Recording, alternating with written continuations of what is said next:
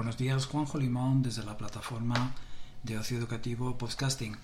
Hoy con el Objetivo de Desarrollo Sostenible número 5, vinculado a la igualdad de género. Esas 10 acciones eh, diarias para transformar el mundo que podemos hacer y que nosotros intentamos recordaros con estos pequeños mm, podcasts.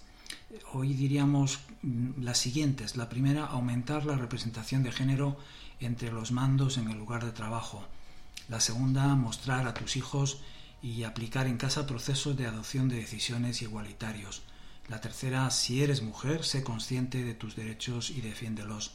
La cuarta, comunicar a los medios de difusión, empresas de publicidad, productoras de cine, etc., el impacto tan dañino que tiene presentar a las mujeres como inferiores, menos inteligentes e incompetentes en comparación con sus homólogos masculinos. La quinta usa la mentoría y la asesoría para ayudar a las mujeres a reforzar su confianza y desarrollar sus carreras. La sexta anima a las escuelas a conceder becas a las niñas. La séptima integra la flexibilidad y la conciliación entre vida laboral y familiar en la cultura de tu empresa. La octava integra la igualdad de género en la formación y la educación.